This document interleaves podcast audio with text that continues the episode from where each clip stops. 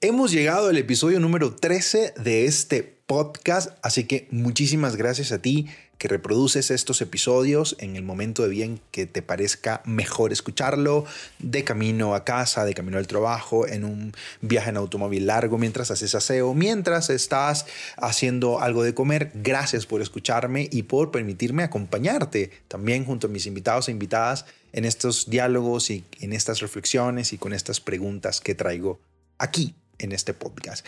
En este episodio vamos a estar charlando sobre la Biblia a propósito de que en el mes de septiembre se ha celebrado el mes de la Biblia en la Iglesia Católica.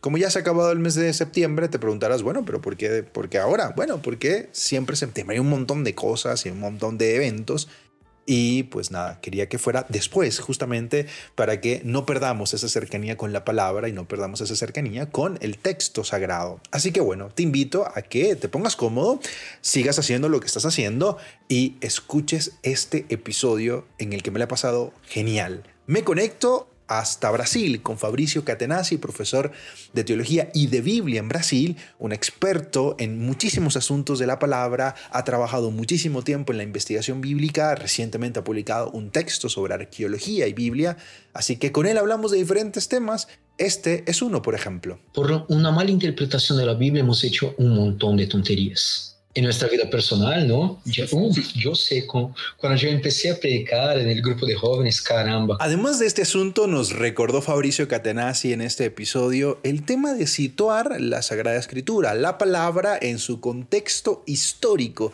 como un asunto fundamental para poder aproximarnos y para no caer en malas interpretaciones. Como estábamos hablando, hay que siempre que considerar que la Biblia es fruto de su tiempo, especialmente el Antiguo Testamento, que muestra una verdad en construcción, o mejor, que muestra una interpretación de la verdad en construcción. También nos recordó la importancia de situar a Jesús como novedad en medio de una tradición larga. Situar a Jesús como un judío galileo del siglo I. No hay como comprender la novedad de Jesús sin entender el camino hecho anteriormente. No hay, cómo comprender Jesús como el nuevo Adán si no sabemos quién es Adán. Cómo leer la Biblia, cómo interpretarla, cómo orar con ella, cómo descubrir la verdad que hay detrás de estas narraciones, cuál es la novedad de Jesús. Estas preguntas y algunas otras que se me ocurrieron, Fabricio las responde en este episodio. Bienvenido y bienvenida. Esto es Teología en Casa.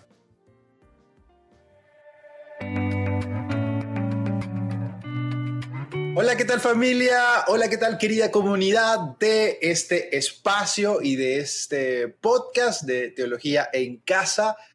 Eh, wow, ha sido maratónico estar con ustedes y yo estoy realmente muy feliz de poder eh, acompañarlos y poder hacer estas locuras y poder traer gente con la que dialogar y gente con la que construir pensamiento y darles a ustedes herramientas, pistas y cuestiones diversas para caminar en el seguimiento de Jesús desde lo que nosotros, desde la teología, podemos aportarle al seguimiento de Jesús. Para mí es un gusto una vez más darles la bienvenida a este espacio. Yo soy Marcos Salas y tengo un episodio especial para ustedes, preparadísimo con muchísimo cariño, luego de estos tres episodios especiales que hemos tenido de sinodalidad. Volvemos, volvemos con varios temas en general de teología. De hecho, si tienes algún tema que te gustaría que trabajáramos aquí, déjame por aquí en los comentarios, envíame un mensajito por mis redes, arroba soy Marcos Salas, o un correo, soy arroba hotmail.com, y yo con muchísimo gusto veo dónde ubicarlo en la programación que vamos haciendo de este podcast. Para este episodio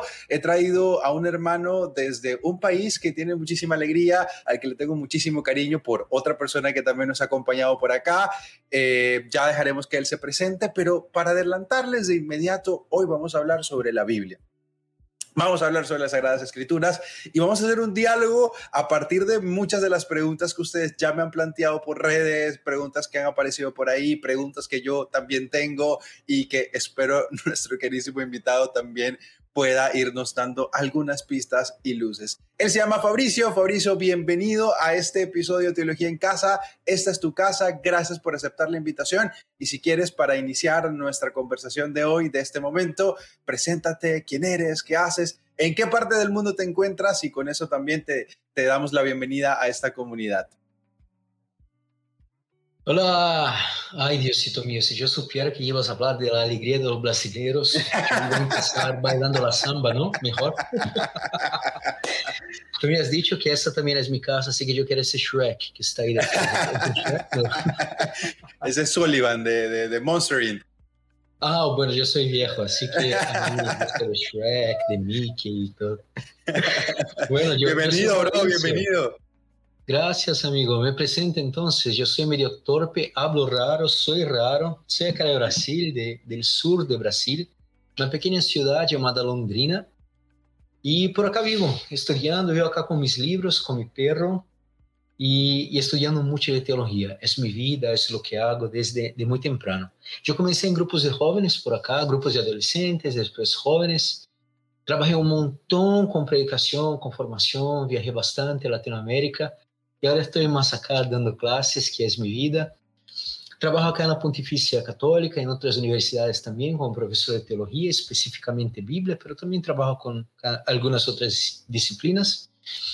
Y soy ahora del equipo de traductores de la Biblia de las Paulinas. Estamos haciendo ahora un trabajo nuevo de, de traducción para el portugués y estoy metido en todo eso. También acá tenemos una asociación brasileña de investigación bíblica, una cosa muy rara, con, con, gente rara que se pone a conversar de griego, hebreo, arqueología, pero después toma cerveza, eh, reín juntos, son gente buena. Y yo estoy también en la directiva hace un, un par de años. Estoy trabajando un montón, gracias a Dios. Tú diriges la fiesta, más o menos, más o menos. Ah, más o menos, yo, yo, yo, soy muy, muy nuevo en, en todo eso, soy, soy joven delante de los monstruos de Biblia acá de Brasil, así que me estoy metiendo en la área, trabajo un montón, tengo eh, unas responsabilidades importantes, pero yo sé que soy el jovencito, chico que estoy creciendo, nada más. Bueno, querido, para mí eh, que me cuentes esto y tenerlo presente también me inspira un montón, porque yo vengo más atrás todavía en una, en una nueva generación de, de teólogos y teólogas. Así que bueno, nada, gracias por el esfuerzo que haces y por el trabajo. Lo he visto, lo he vivido gracias a nuestro hermano en común Pacho, así que muchísimas gracias. Y este episodio pues quiere, quiere intentar responder algunas preguntas, si quieres, en plan muy relajado, muy tranqui, algunas preguntas sobre la escritura desde nuestra, desde nuestra mirada. Eh, de la iglesia y demás, desde nuestra perspectiva, por supuesto. Eh, y yo quiero lanzarte algunas preguntas, tal, vez esta primera como para iniciar, si se te, ocurre, se te ocurre alguna también es bienvenida al diálogo para, para que este episodio sirva así como de, como de entrenamiento sobre algunos temas generales de la, de la Biblia.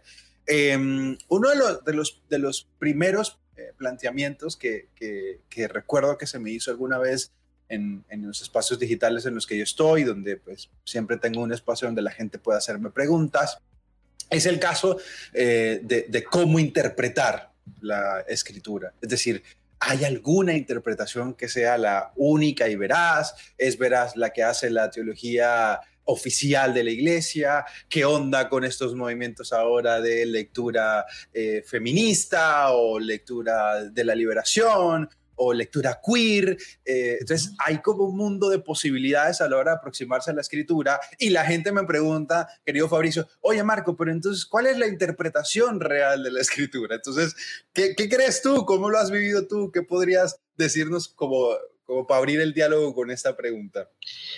Estoy súper asustado, perdón. ¿Qué, voy a decir ahora, Dios mío? Eh, a mí me gusta mucho el tema de la hermenéutica. Los libros están acá, tranquilos, suaves, descansados. Y un libro, a ver cuál, este. Un libro, como ese comentario de profetas, solo gana vida cuando es abierto. Porque un libro nunca es escrito para estar en una biblioteca simplemente. Es escrito para ser leído y para llegar a cambiar de alguna manera la vida de quien lee. Ese es el ciclo hermenéutico, lo que llamamos, ¿no?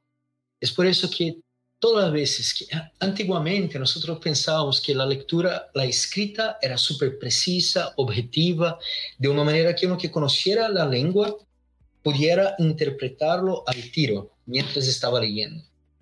Ahora ya comprendemos que el proceso de interpretación es un proceso que involucra el que escribe y el que lee. Y todas las veces que un libro es despierto de su sueño eh, por un lector en un tiempo distinto, con una cabeza distinta y con un contexto distinto, el libro también gana sentidos distintos, ¿no? la construcción del sentido es un trabajo en conjunto que es hecho, yo sé que a ti te gusta la literatura, ¿no? Es teoría literaria.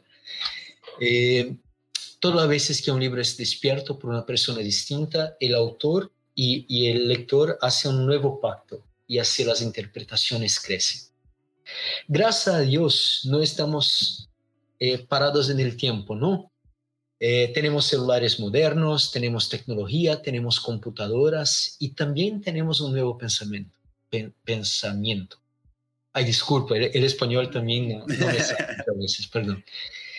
Eh, así que a la medida que Dios nos permite crecer en inteligencia, tenemos un trabajo, una tarea como teólogos que es comprender mejor la revelación. La revelación fue dada, ya está pero nuestro trabajo es continuamente comprender la revelación. La gente pregunta, ¿no? Pero ¿y la verdad? ¿Cuál es la verdad? Bueno, para allá iba yo. no, todo el tiempo. Yo estaba ayer en la noche incluso eh, en una charla con un amigo precisamente sobre eso. La verdad es Cristo, pero vamos comprendiendo Cristo todos los días, poquito más. Tú has dicho de unas cosas medio picantes, difíciles, con un sazón distinto, ¿no?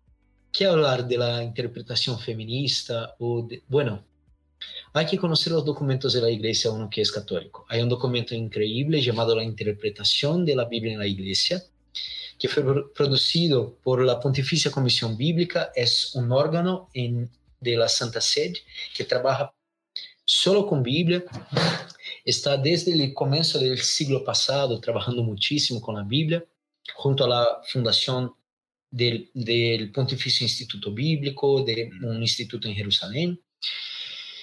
Y por ahí se habla de, de, esos tipos de, ellos llaman de abordajes, son abordajes contextuales. Eh, son abordajes que son valoradas por la, la, teología, por el Vaticano, y que deben ser leídas por nosotros. Eh, el teólogo hace ese trabajo, estudia, publica, crece con el pensamiento, y después es la iglesia jerárquica, se dice, jerárquica institucional, quien va a leer los teólogos, discutir y proponer la doctrina. O sea, la, nuestra verdad es absoluta porque es Cristo, pero nuestras interpretaciones muchas veces son pendientes del tiempo. Así que hay una interpretación oficial, bueno, sobre muchas cosas, sin duda hay, y hay un montón de cosas que están ahí abiertas. Mis estudiantes siempre, siempre hablan eso, pero no hay certezas cuando proponemos esa teoría, esa teoría, esa teoría, pero ¿dónde está la certeza? en el camino. y ahí vamos descubriendo. La ciencia bíblica es muy nueva, ¿no? Eh, hemos cambiado muchísimo con... Teníamos un método clásico que se volvió medio viejito, con olor a, ¿cómo se dice? En español el lugar donde metemos las ropas en la pieza, el guardarropas. El closet. El, closet. Se pone ese olor de closet viejo, ¿no? Eh, después que ese método salió, llegó la literatura, la arqueología, y eso en, en el 1970, finales de 70. Entonces, los estudios bíblicos han avanzado mucho y sin duda tenemos unas cosas para rever también en nuestra doctrina lo hacemos continuamente.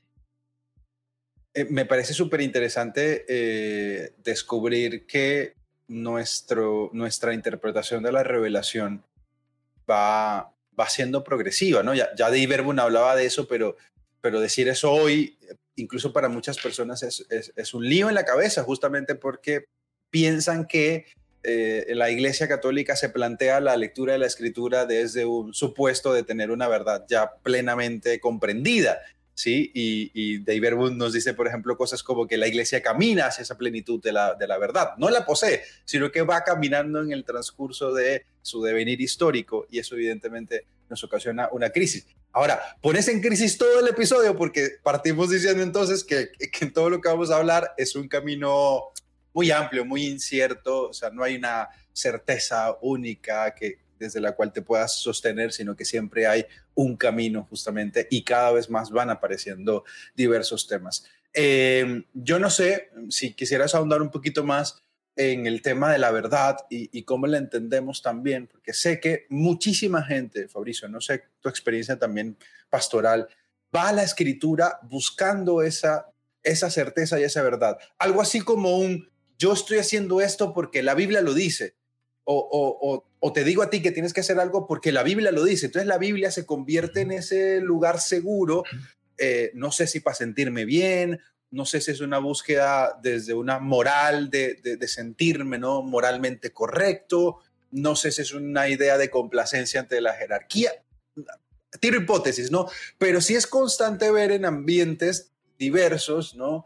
Eh, esta idea de, no, es que no puedo hacer eso porque la Biblia lo dice o tú tienes que hacer esto porque la Biblia lo dice.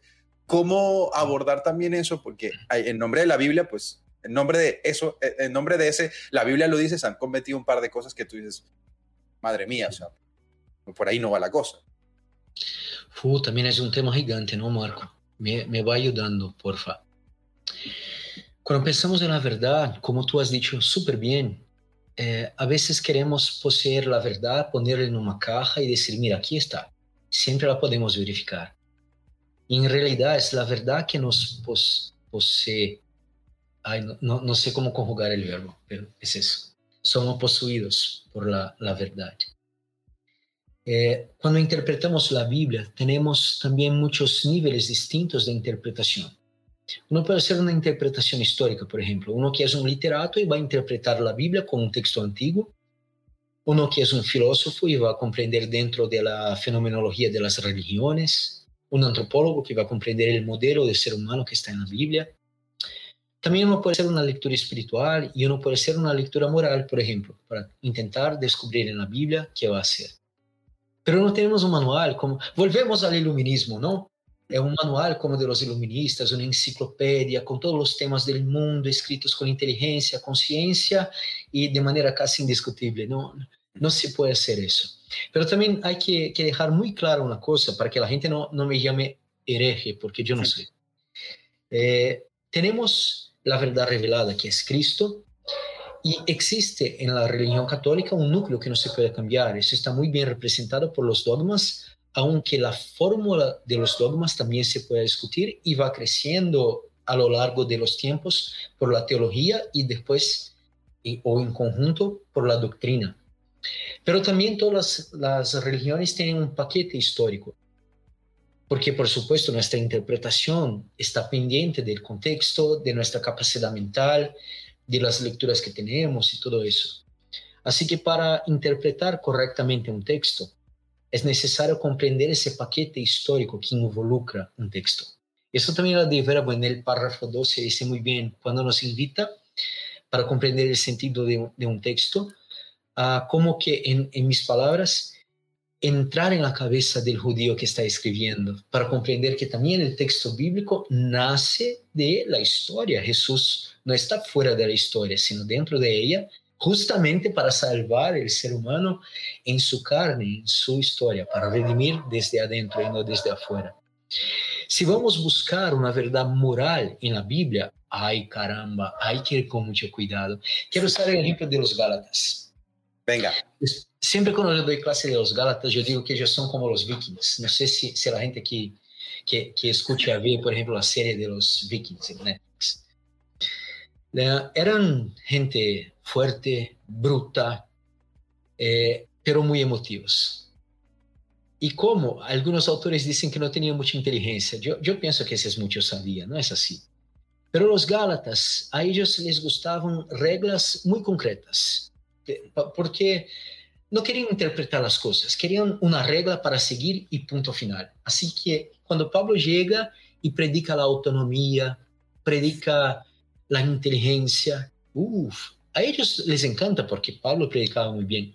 Pero cuando llega después, después la gente de Antioquia, que estaban eh, siguiendo a Pablo para ir en todas sus comunidades para hablar mal de él, eran su gente, los cristianos y llegan con la ley judía, que era muy precisa, 613 mandamientos, los Gálatas dicen, listo, es lo que queremos.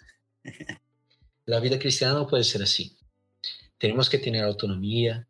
Hay, el Papa en el comienzo de Amores Leticia dice una cosa que ya había dicho, que es que el magisterio no puede hablar de todo, precisamente porque la vida es múltiple, no, no puede hablar de tu vida, de mi vida, gracias a Dios, no puede hablar de nuestras vidas en detalles.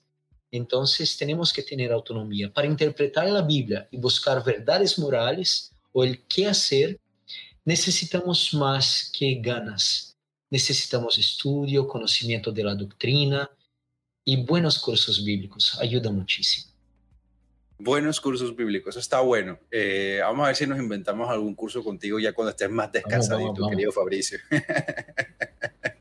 me encanta eso. Em, una cosita que se plantea justamente en estas aproximaciones a la escritura, eh, lo resuelve el documento, justo el que mencionabas, y vuelvo a dejar el enlace por aquí, por si de pronto alguno no lo ha leído, porque es excelente, el tema de interpretación en la, en la, en la iglesia. Eh, ¿Qué onda con eh, el Antiguo Testamento, con estos pasajes oscuros, con estas eh, cuestiones un poquito densas y complejas?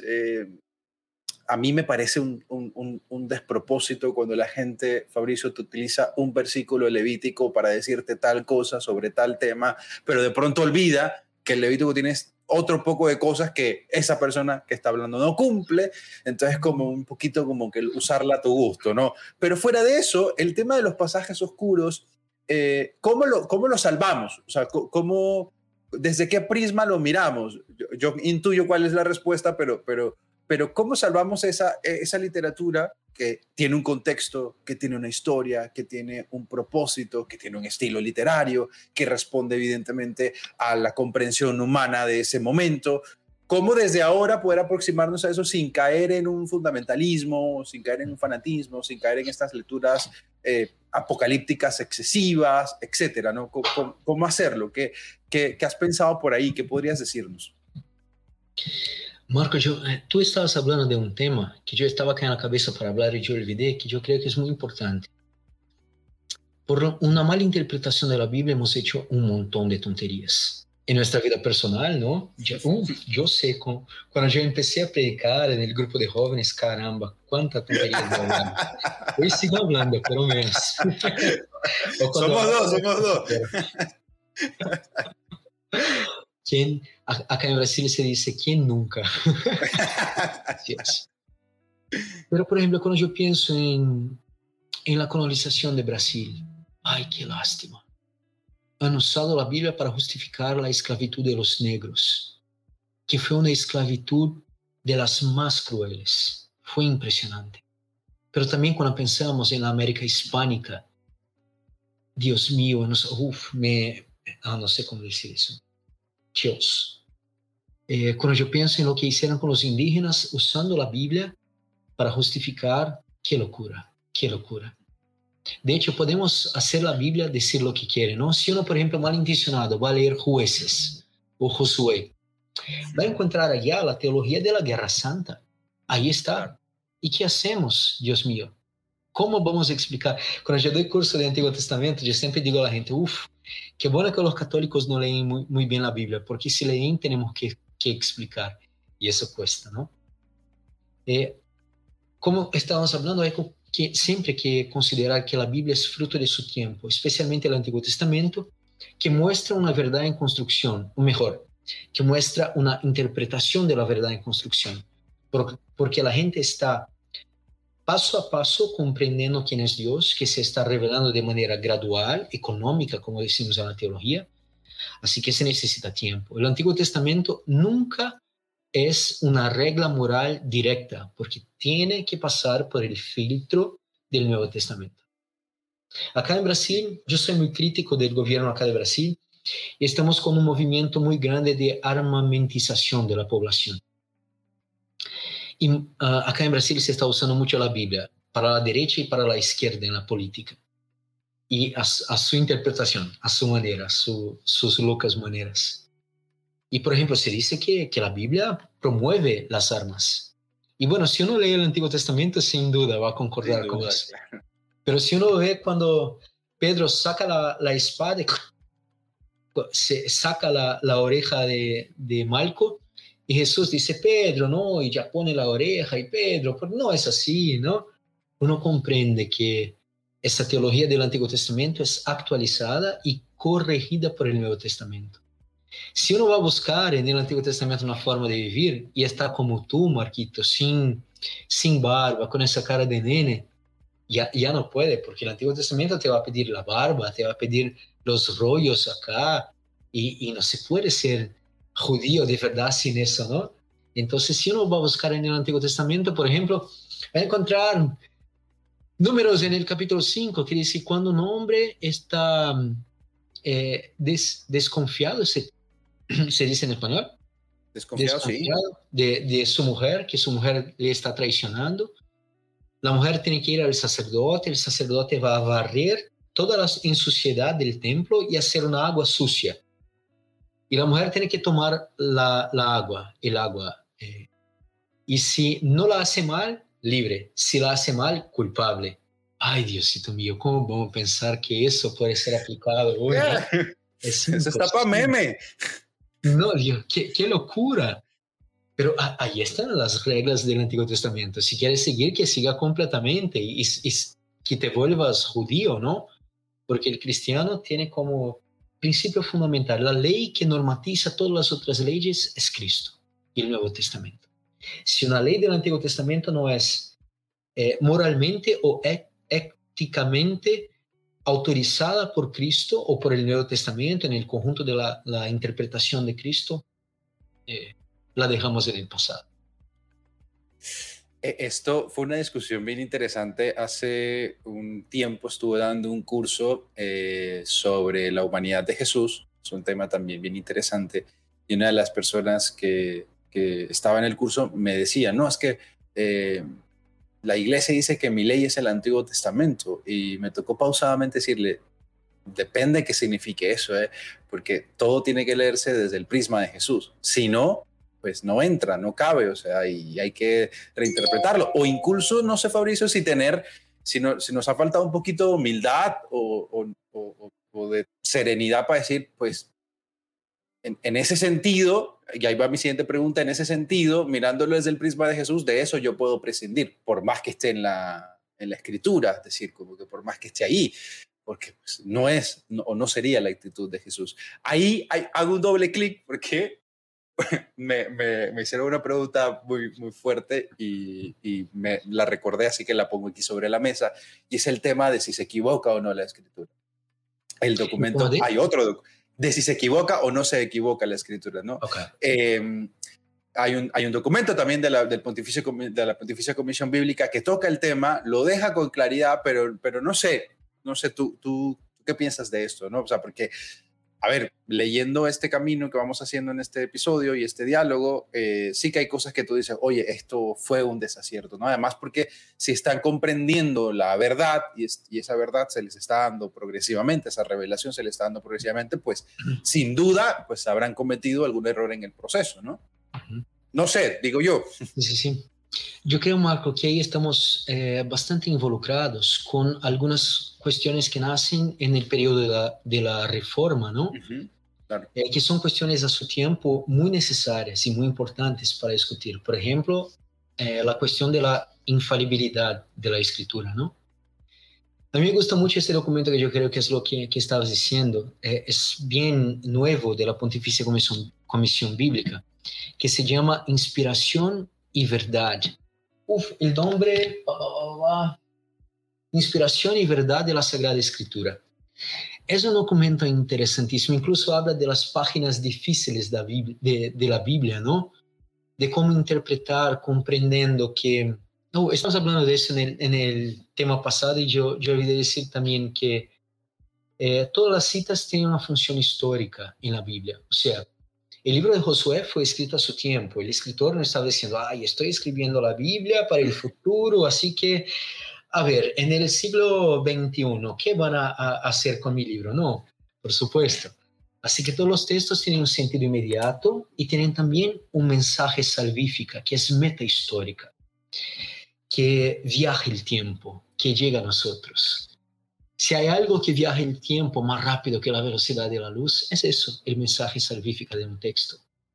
Así que necesitamos comprender que el, el texto dice algo para su tiempo y dice algo para todos los tiempos. eh, la interpretación nuestra religiosa busca ese mensaje salvífico del Antiguo Testamento. Bueno, está defendiendo las guerras, pero ok, ¿qué más hay que, que es después confirmado por Cristo, por la revelación de Cristo y que necesitamos vivir? Con eso comprendemos que históricamente la Biblia va a errar, sin duda.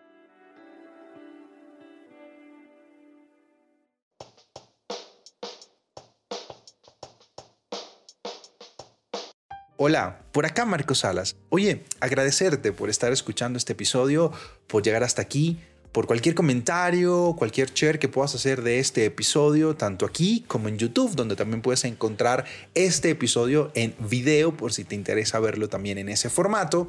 Gracias por cualquier duda también que puedas compartir conmigo a través de mi correo electrónico, soy marcosalas.hotmail.com. Por ahí me puedes escribir dudas, preguntas, sugerencias. Yo estaré contentísimo de saber de ti, de escuchar de ti y de saber también cómo te conectas con nosotros a través de estos episodios. También recuerda Recuerda que todos los viernes en mi Instagram encontrarás una sesión llamada El Consultorio de Marcos Salas, donde dejo abierta la cajita de preguntas para que ustedes puedan hacer cualquier pregunta que quieran sobre teología, espiritualidad, pastoral, etcétera, etcétera, etcétera. Bueno, no está de más recordarte que me encuentras en mis redes sociales como arroba soy Marco Salas, me encuentras en YouTube, me encuentras en Instagram, me encuentras en Twitter, también en Facebook, así que por ahí también nos podemos conectar, charlar y seguir gestando estos espacios de reflexión. Una vez más, gracias, compártelo y si tienes alguna cosa más que quieras contar, ya sabes dónde encontrarme. Sin más, seguimos con este episodio número 13 con Fabricio Catenazzi charlando sobre la Biblia. Espero que te estés disfrutando el episodio y que te termines de disfrutar lo que queda. Hay detalles históricos que la arqueología ya ha comprobado que no fueron así. Y eso es impresionante cuando comprendemos que la arqueología, dice que un evento pasó de, una manera. La arqueología y la historia en conjunto, porque la arqueología sola no tiene ese poder. Dicen que un, evento pasó de esa manera y la Biblia cuenta a otra manera, a su manera. Ahí comprendemos las lentes que Dios está dando para el autor bíblico para narrar un acontecimiento. Ninguna narración no tiene es isenta de un punto de vista, siempre carga el autor y, y por supuesto en un texto como la Biblia la inspiración. Cuando pensamos en la verdad de la escritura, esa no, no erra, por supuesto, cuando pensamos en Cristo revelándose en la escritura, no hay error. Pero en nivel histórico, en nivel gramatical, encontramos errores gramáticos en el hebreo y en el griego. Eh, no era un día que, en que Dios estaba hablando mal eh, el español o el portugués, el griego y el hebreo. Por supuesto, la Biblia es contingente, salva la santidad de Dios, pero pasando por la humanidad y cuando Dios elige hablar por nosotros, por supuesto que la Biblia también carga un poco de sus autores humanos, ¿no? Así que, claro que vamos a tener, bueno, tener errores como pensar que la Tierra no es esférica, sino plana. Chata, se dice, ¿no? Sí, sí, chata. chata. en portugués es aburrido. Ah, ya, ya. Eh, pero también chata eh, puede ser igual. Entonces, eh, si queremos pensar en eso, uh, vamos a pensar, por ejemplo, que los nenes son, no son una función del espermatozoide con el, óvulo, sino, no, no sé si, estoy asesinando el español, disculpa, sino mini nenes que se quedan en los riñones y que son puestos en, en la mujer. Por supuesto que ya sabemos que no es así, ¿no? Entonces, históricamente, claro que, que sí hay problemas. Cuando pensamos en la infalibilidad de la Biblia, pensamos en el mensaje salvífico. Incluso hay teologías en el Antiguo Testamento, como de la retribución, que son corregidas por Jesús. Y eso es muy importante. El Antiguo Testamento es un testigo del proceso, pero el punto ápice y final del proceso de revelación está en Cristo, está en el Nuevo Testamento y en la Sagrada Tradición a propósito de esto, y leemos dos cositas aquí eh, brevemente. Eh, ¿En qué sentido son inspirados entonces? Y segundo, ¿por qué un, un católico eh, no puede llegar a la exageración de decir, ah, bueno, pues si toda la verdad está en Cristo, pues apaga y vamos, quita el Antiguo Testamento y nos quedamos solo con el mensaje de Jesús? ¿Qué respuesta sí nos podrías dar de estas dos cositas?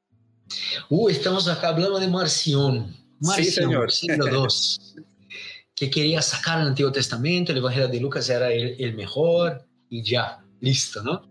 Y de hecho hay mucha gente que habla de eso. Yo me acuerdo de una vez, yo pasé a vivir en otra ciudad, estaba en el comienzo de la maestría, estaba con un montón de curas en, en una mesa, en la, la parroquia, me fui a presentar, y un cura dijo, ah, el Antiguo Testamento no sirve para nada. Yo decía, pero Señor, yo, yo estoy estudiando Biblia, no diga eso, yo, mi, mi tesis es en, es en, el, Antiguo Testamento. Pero él decía, ya no sirve para nada. Eh, yo siempre digo que en general eh, no suele traducir Evangelion como la buena nueva o la buena noticia. Solo sabemos que es buena y que es nueva cuando conocemos las antiguas, ¿no? Mm. No hay como comprender la novedad de Jesús sin entender el camino hecho anteriormente. No hay, no, no hay como comprender Jesús como el nuevo Adán si no sabemos quién es Adán. No hay cómo comprender que Jesús es el ápice de la revelación si no comprendemos cómo la revelación ya pasó por medio de los acontecimientos, de la palabra, especialmente la de los profetas. Y ese es el, el mismo recurso que el Nuevo Testamento usa para interpretar a Cristo. Usa la antropología judía, los símbolos judíos y usa el Antiguo Testamento. Uno que lee, por ejemplo, Romanos en el capítulo 6, va a encontrar una exégesis súper interesante, protomidráshica de Pablo, hablando de Jesús a la luz de las escrituras. Cuando uno se encuentra con el Evangelio de Mateo en el capítulo 1 y 2, va a encontrar en el Evangelio de la infancia Jesús siendo pareado con Moisés Así que el mismo Nuevo Testamento recurre al Antiguo.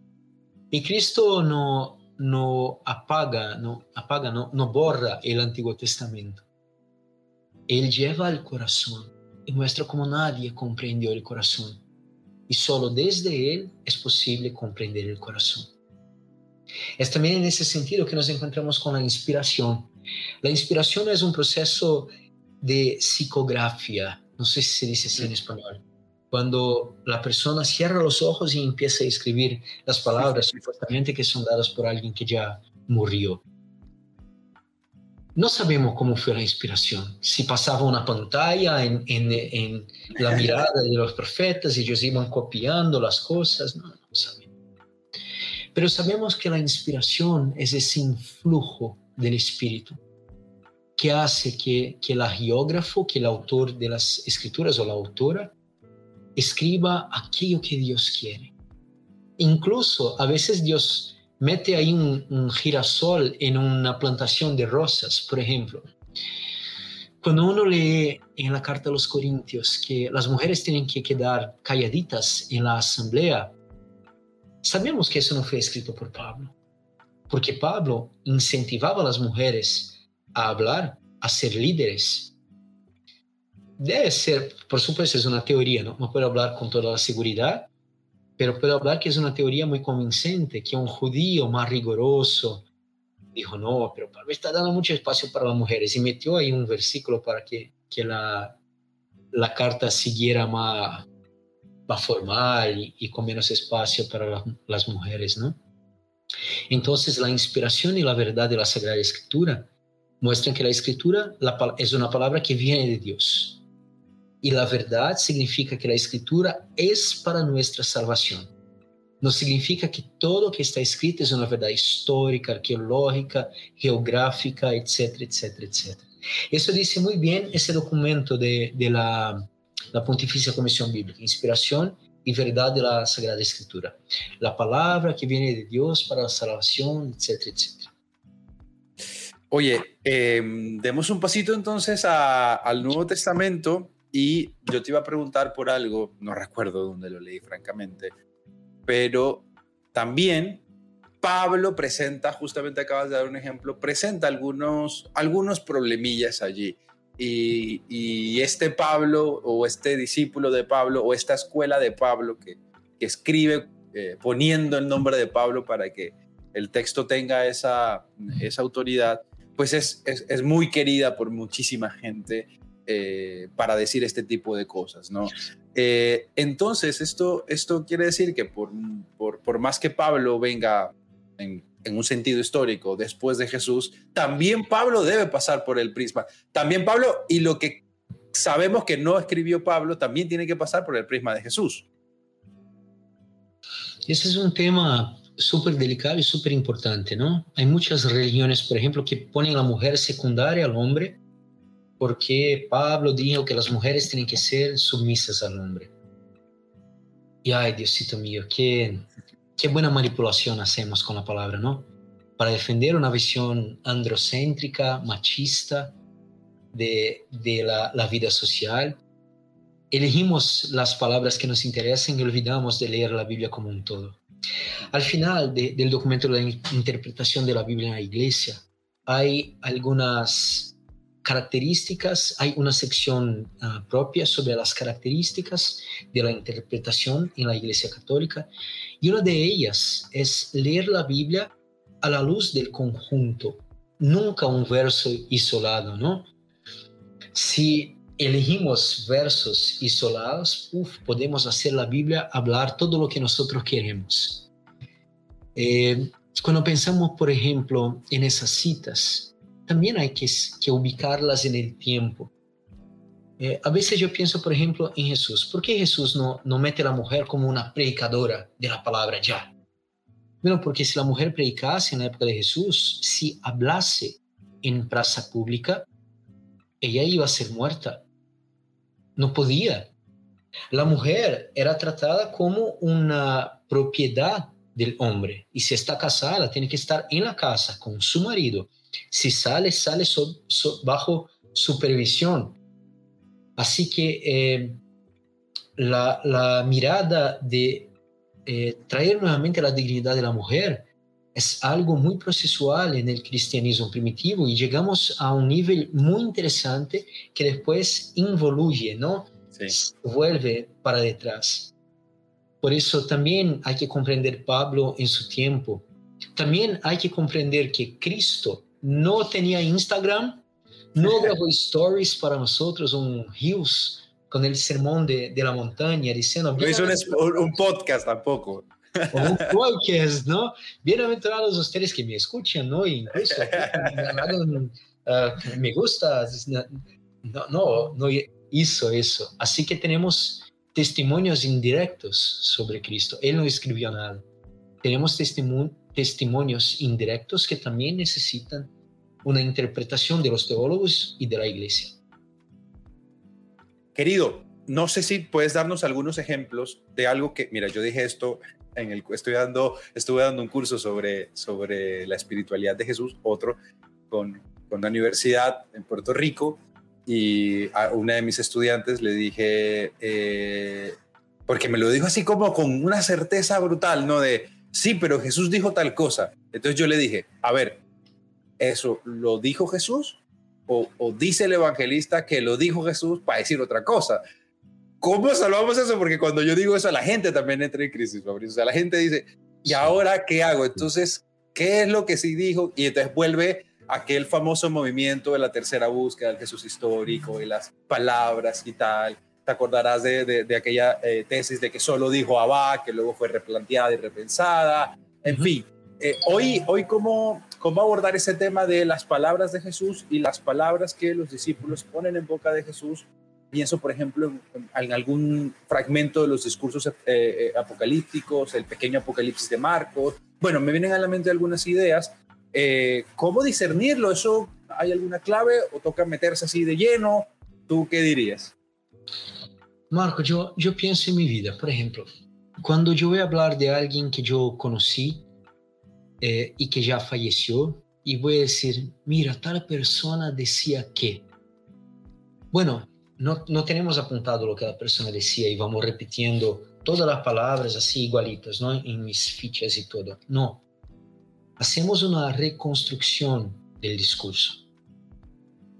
Eh, yo entiendo que eso choca a, a, mucha gente, ¿no? Causa un impacto importante.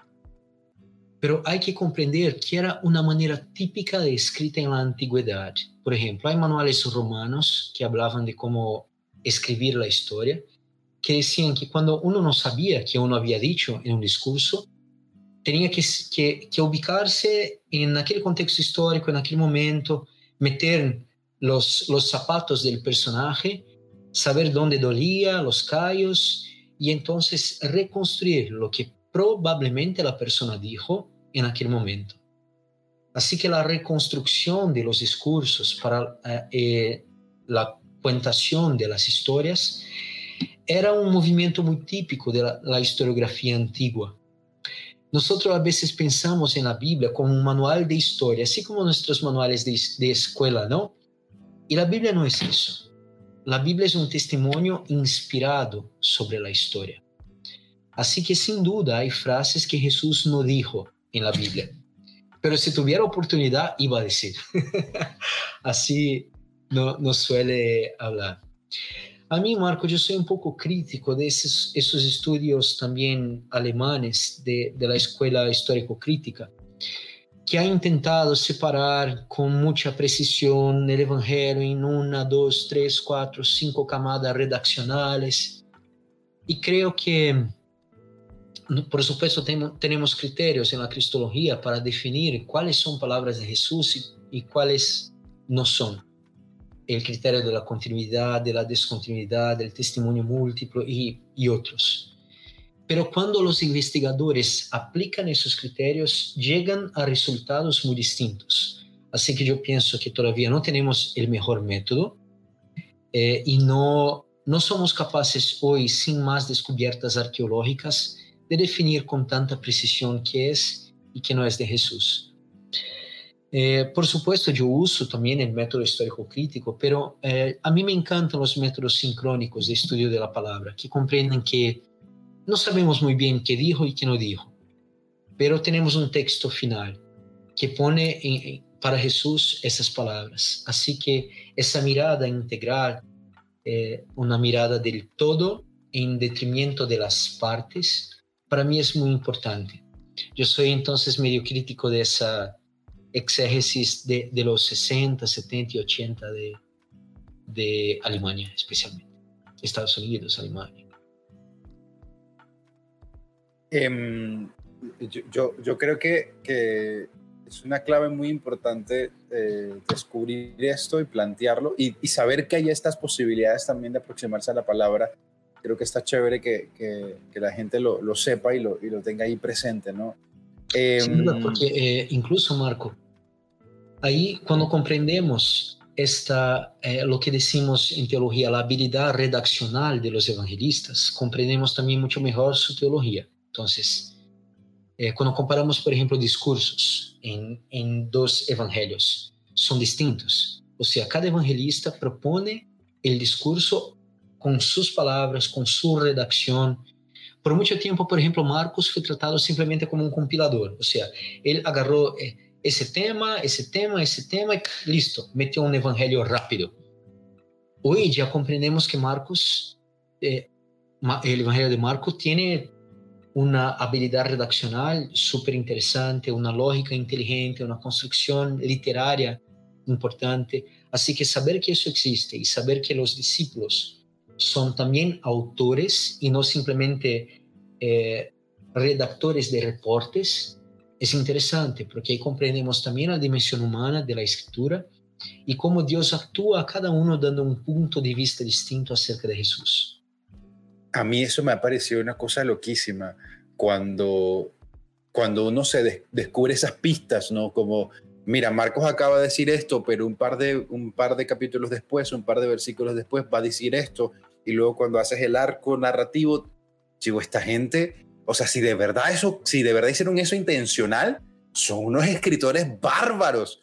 O sea, bárbaros, bárbaros. A mí, Marcos, que es el evangelio que más he estudiado, me sorprende las cosas, cómo dice las cosas, cuando se las comparta a la gente, cuando doy algún curso por ahí de Marcos, le digo, piense este detalle, es que es imperceptible. Es una cosa como que tú piensas que y de pronto te da un giro completo, ¿no? Entonces, a mí sí me parece eso, eso brutal, ¿no? Acercarse a la escritura también en su sentido de literatura como tal, o sea, darle su, su altura literaria que la tiene y, y, no solamente con una lectura alegórica espiritual, sino mira, mira estos detalles que te van rompiendo lo, los prejuicios y los esquemas con los que tú a veces te acercas a la palabra, ¿no?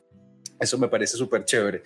Em, de todo esto que hemos venido conversando, de todo esto que hemos venido hablando, eh, no sé, ¿qué evangelio es el que más te gusta y qué es lo que más te gusta de ese evangelio? ¿Qué pistas así interesantes tú dices, oye, ¿te has fijado en esto? No sé, del pasaje de Bartimeo y la comparación que hacen de que es un llamado y no un, relato de milagro, por ejemplo. No sé, por decirte de Marcos, que es el mío.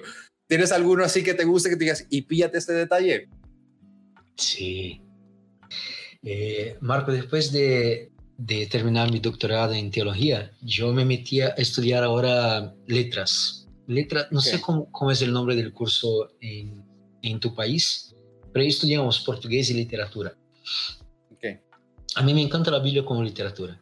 Por supuesto, eh, yo soy teólogo, entonces mi análisis no puede parar en la literatura, ¿no? Yo, yo trabajo con la teología.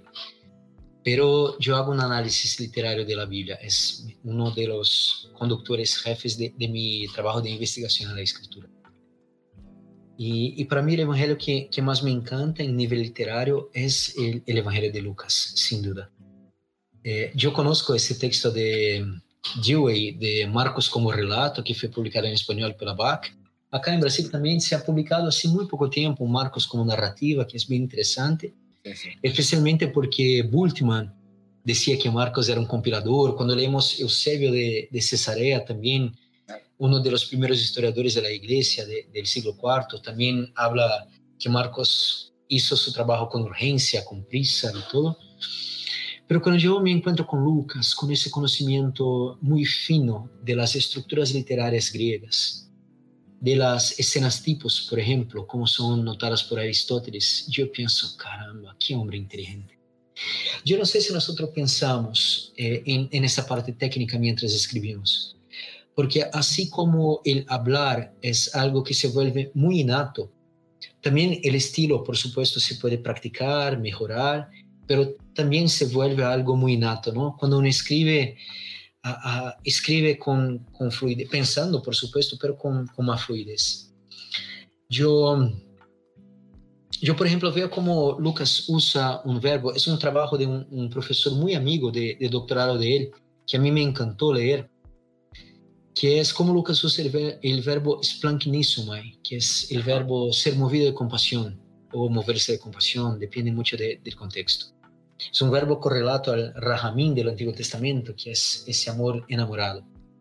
Marcos, por ejemplo, usa en muchos momentos ese verbo esplanknisomai, pero Lucas no. Incluso Lucas, siguiendo a Marcos, quita ese verbo para que él pueda usar solamente en tres momentos en su evangelio. Usa en tres citas. La primera, la cita de la viuda de Naín, Lucas 7. Después Lucas 10, el buen samaritano. Y después la parábola del hijo perdido y reencontrado, a, la que llamamos usualmente del hijo pródigo, de Lucas 15. En todas ellas tenemos elementos muy semejantes. En primer lugar, un contexto de muerte o semi-muerte. El hijo que estaba muerto volvió a vida, el hombre que estaba semi-muerto a la orilla del camino, el hijo de la mujer viuda que perdió todo porque el hijo se había muerto. Después la acción de ver Jesús ve a la mujer y dice no llores. El papá ve a su hijo regresando. Y, y también en el episodio del buen samaritano es súper interesante porque eh, el levita y el, y el sacerdote pasan y ven. Después el samaritano también ve. Y ahí los sacerdotes no son movidos por compasión, así que eh, ellos anti para el comay, ellos se vuelven anti, o sea, al otro lado, al revés, para, dan la vuelta y siguen caminando. Pero aquel que es movido de compasión, como el papá misericordioso, como el buen samaritano y como Jesús en el episodio de la viuda de Naín, va al encuentro del que sufre. Así que es igual, son movidos de compasión, van al encuentro y empiezan a hacer actitudes de cambio, que devuelven la vida. Es una estructura, estructura literaria impecable, impresionante, que muestra una imagen del papá, una imagen del hijo y una imagen nuestra. Está escondida en los evangelios. Solo entiende quien conoce un poquito de griego, entonces es imposible. No, no es imposible, mentira. Quien puede leer un buen comentario bíblico también se va a encontrar con toda esa riqueza o hacer un buen curso bíblico. Y ahí está esa habilidad literaria tan impresionante para mostrar cómo la misericordia o la compasión viene del Padre, se manifiesta en el Hijo y son la marca del cristiano. Por eso a mí me encanta Lucas. Entre otros innúmeros recursos artísticos que él tiene, ese es uno de ellos que a mí me dobla. Yo digo. Sí, sí, estoy de acuerdo contigo. Son, son cosas y detalles que uno, que uno eh, si no tiene un buen comentario o si no hace el esfuerzo, eh, son difíciles de percibir. Querido, para ir cerrando este episodio, a ti te encanta Marcos, ¿no? Marcos también hace las, las citas sándwich que son impresionantes. Sí, sí, sí, sí, claro. algún día hablamos de eso.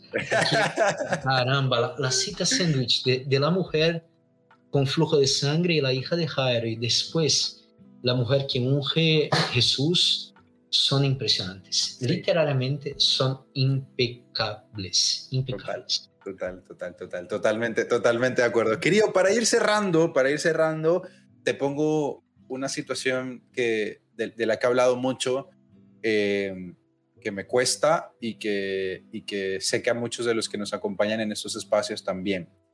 Eh, va a meterme aquí en un pequeño problema, pero bueno, realmente es el Papa Francisco el del problema, no yo. Francisco dedica una buena parte de Evangelii Gaudium a jalar las orejas con amor y cariño a los sacerdotes para que preparen sus homilías, ¿no? Y les pide que por favor preparen las homilías. Una de las situaciones más difíciles que, me ha tocado vivir y, la vivo con, obviamente con serenidad, es, eh, pues ir, es ir a, una Eucaristía, por ejemplo, y, y que el sacerdote que está acompañando la celebración confunda cosas, y confunda una terminología con otra, eh, superponga cosas de su criterio con, yo digo, pues eso no es lo que está diciendo el Evangelio y demás, pero mm, más que una actitud, mm, digamos, de, de, rabia y de enojo, yo lo que empecé a hacer fue, bueno, me preparo antes, voy y estudio la palabra del domingo, tengo un grupo de estudio los sábados, nos juntamos, leemos comentarios bíblicos, eh, vamos sacando conclusiones, cosa como que llevamos el texto bien masticado en el corazón para la celebración. Eso que Pacho le llama el entremés, lo llevamos bastante más masticado. Eh, ¿qué, ¿Qué consejos podrías darles también a aquellas personas que dicen, oye, a mí me gustaría, no sé si estudiar la Biblia, pero al menos prepararme para la Eucaristía, prepararme para la celebración, qué, qué, qué recursos? tips que pueden servirme para leer, eh, cuando me acerco un texto leo antes, leo después, o sea, o qué autores podrían servirme de referencia, eh, porque sabemos que una realidad también en nuestra iglesia humana como es, pues eso, es que algunos hermanos nuestros del, del ministerio, pues no, preparan, a veces hablan de otras cosas y uno se queda como con la sensación de, pero ¿y el Evangelio? El Evangelio tiene una riqueza importante. Ya ellos verán cómo resuelven su tema, solo te contextualizo para, para nosotros qué actitud este, podríamos tomar, ¿no? Marco, eh, yo doy clases en, en buenas partes para seminaristas, ¿no? Y es muy interesante, después de dar clases, cuando ellos se vuelven curas, ir a las celebraciones. Yo trabajé en la conferencia episcopal y yo me acuerdo que en algunas reuniones, cuando ellos sabían que yo era biblista, las homilías, uh, el, obispo o el padre que estaba celebrando metía ahí una, una cosa que solo un biblista puede comprender, para decir, mira, yo, yo preparé, ¿eh? no, no me digas nada. y, y, yo pienso que, bueno, yo veo que uh, hay una parte de los seminaristas que yo, yo hablo así con, con, mucha confianza y con amor a la iglesia, eh, precisamente para que ella crezca y, y, crezca cada vez más.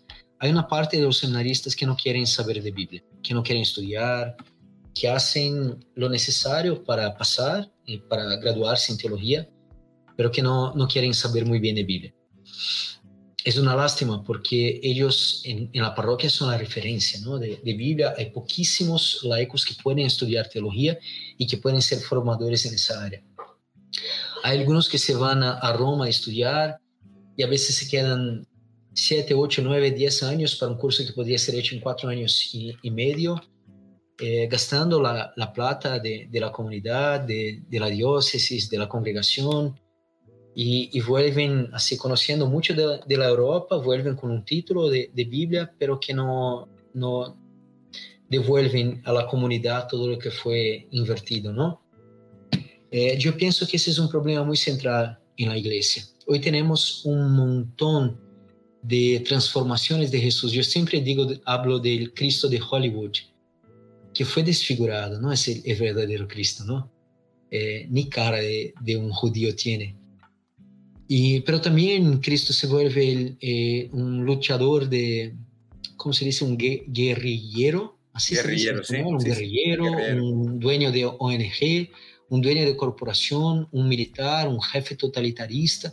¿Y eso por qué no conocemos la, la, revelación? Porque no conocemos el Cristo de la Biblia o el Cristo de la tradición. Conocemos el Cristo que nos han predicado desde nuestros límites, ¿no? Así que de verdad, si uno quiere conocer a Cristo, tiene que ir a la Escritura. Es un, una cita cuñada, cuñada, no sé si existe en español. Es sí, cuñada, sí. Cuñada eh, en, en, tiempos más antiguos, pero el Vaticano II la habla con mucha clareza, que la escritura es la fuente y alma de la teología. También dice la de Verbum que la iglesia, la iglesia siempre ha venerado las escrituras así como venera la Eucaristía. Hay que volver a las fuentes. ¿Qué Cristo estamos predicando? ¿Qué Cristo pensamos que conocemos si no partimos desde la Biblia y desde la tradición? Para uno que quiere conocer un poquito más y prepararse para la Eucaristía, yo siempre digo, la primera cosa, tenga una buena relación con su cura, porque curas también son gente. Y a veces uno necesita llegar y decir, Padre, ¿qué estás necesitando? Estamos eh, percibiendo que no, no estás preparando muy bien tus homilías, estás bien, ¿Quieres ayuda? ¿Cómo andas?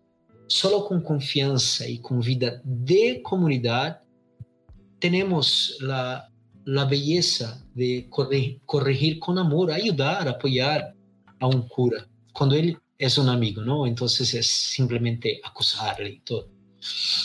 Y yo pienso que eso es muy fundamental. Yo soy demasiadamente anticlericalismo y los laicos tienen que tener mucho más participación en eso todo. Otra cosa, amigos, es seguir buena gente en la Internet. Hay mucha porquería en la Internet. Hay mucho material que es un material devocional mal hecho, que no explica la palabra, que es terrible. Sigan a, a Marcos Salas, sigan Pacho Bermeo, sigan gente que ha estudiado y, y, y, está estudiando. Me sigan, pero yo, yo no hablo entre mes, no, no, ese tiempo de, eh, estoy con, con, otras actividades, ¿no? Pero sigan buena gente que pueda dar buenos tips, que puedan dar una, un referencial bueno. Y hay un secreto. Todos los cristianos que trabajan con evangelización y que llevan su fe de manera seria necesitan un buen comentario bíblico. Puede ser en la internet, tranquilo, pero hay buenísimos comentarios. En español hay mucha literatura buenísima y sencilla publicada que puede ayudar mucho. Por ejemplo, yo siempre digo a catequistas, toda, toda parroquia debería tener una sala para catequistas con una pequeña librería o, o biblioteca, con un buen comentario bíblico, porque él da el norte. Uno lee el comentario y sabe cómo no no ir mucho para allá ni mucho para acá y así mantenerse fiel a una buena interpretación hecha por un teólogo que estudia la Biblia hace mucho tiempo. Yo estoy ahora, Marco, escribiendo un comentario. Yo trabajo con el libro de números y traducí también el libro de, de Esdras para la, las Paulinas acá. Escribimos las notas de pie de página y ahora estamos escribiendo un comentario. Gente, es una vida nos da miedo porque es muy grande, tenemos que leer mucho, estudiar mucho, mucho para escribir un comentario. Así que hay que seguir buena gente para prepararse para, una Eucaristía. Buenas lecturas, un buen comentario es un secreto para cambiar la vida, sin duda. Sin duda, totalmente de acuerdo contigo. Eh, yo creo que yo he abogado eh, por eso, eh, en, este grupito que te contaba que nos juntamos los sábados para leer la Biblia, lo primero que hice, ¿no? Es querían estudiar la Biblia, ay, queremos estudiar la Biblia, queremos... listo, perfecto, se compran una buena Biblia y por ahí mismo estos comentarios bíblicos.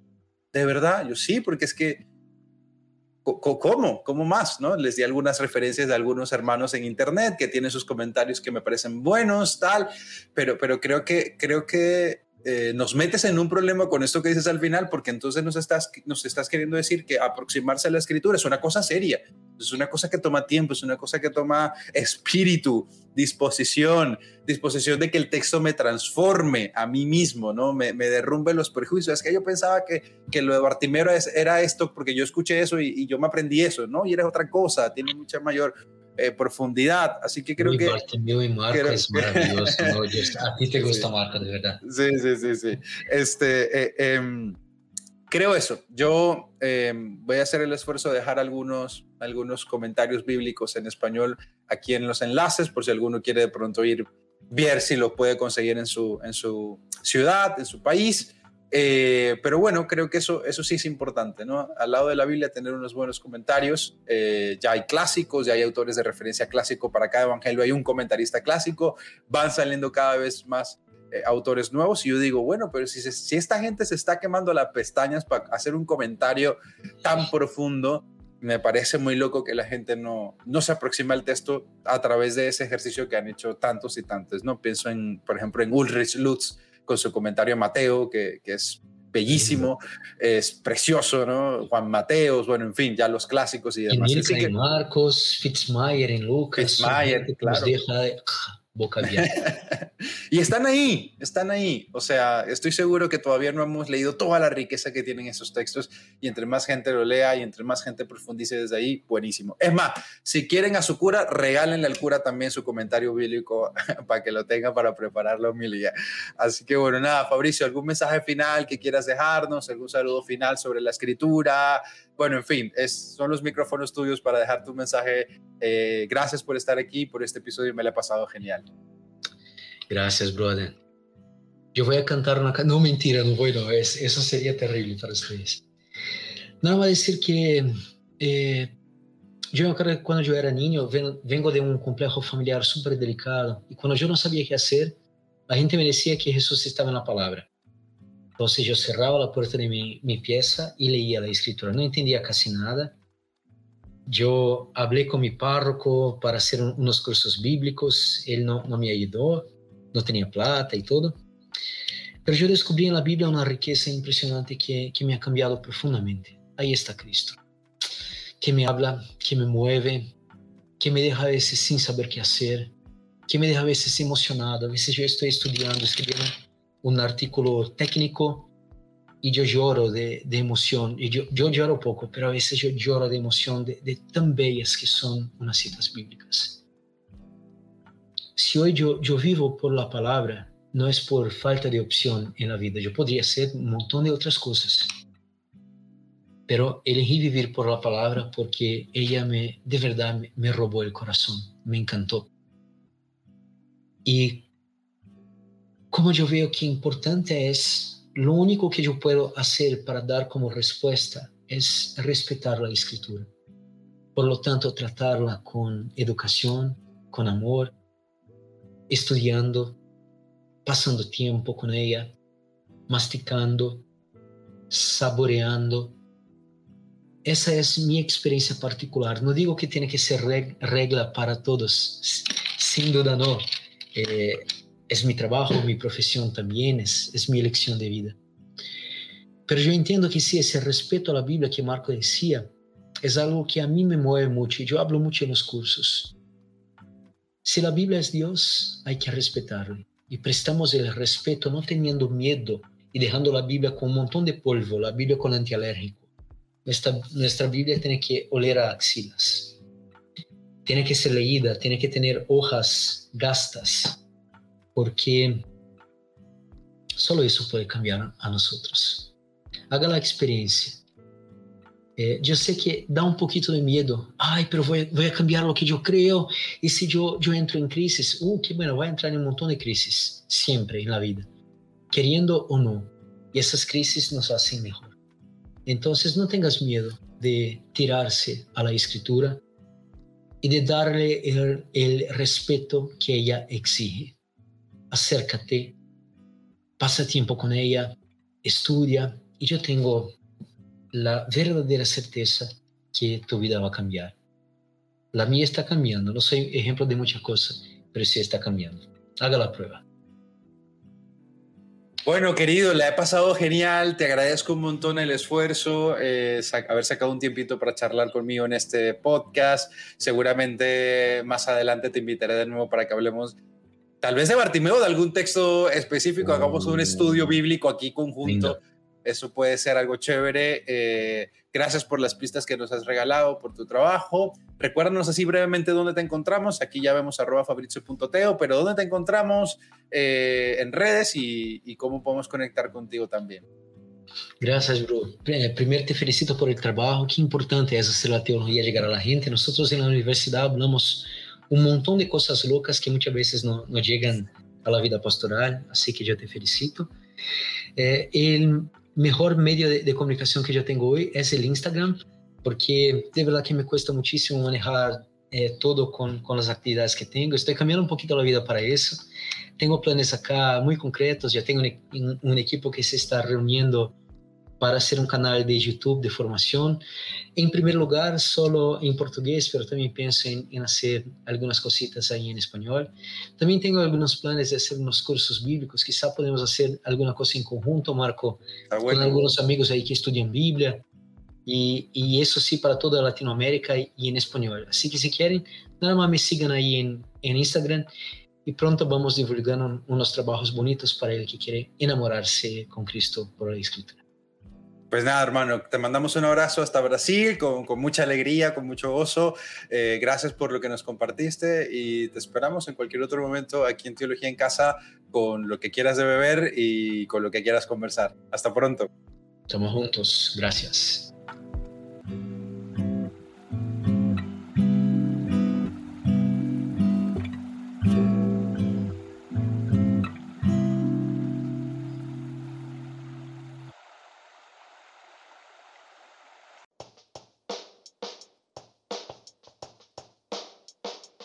Este fue nuestro episodio número 13 de Teología en Casa con Fabricio Catenazzi desde Brasil, respondiendo a algunas preguntas que surgen a propósito de la interpretación de la Biblia, de la aproximación a la Biblia, de cómo leerla, cómo orar con ella, etcétera, etcétera. Gracias por estar aquí, por acompañarnos y nos vemos en el próximo episodio de Teología en Casa. Hasta pronto.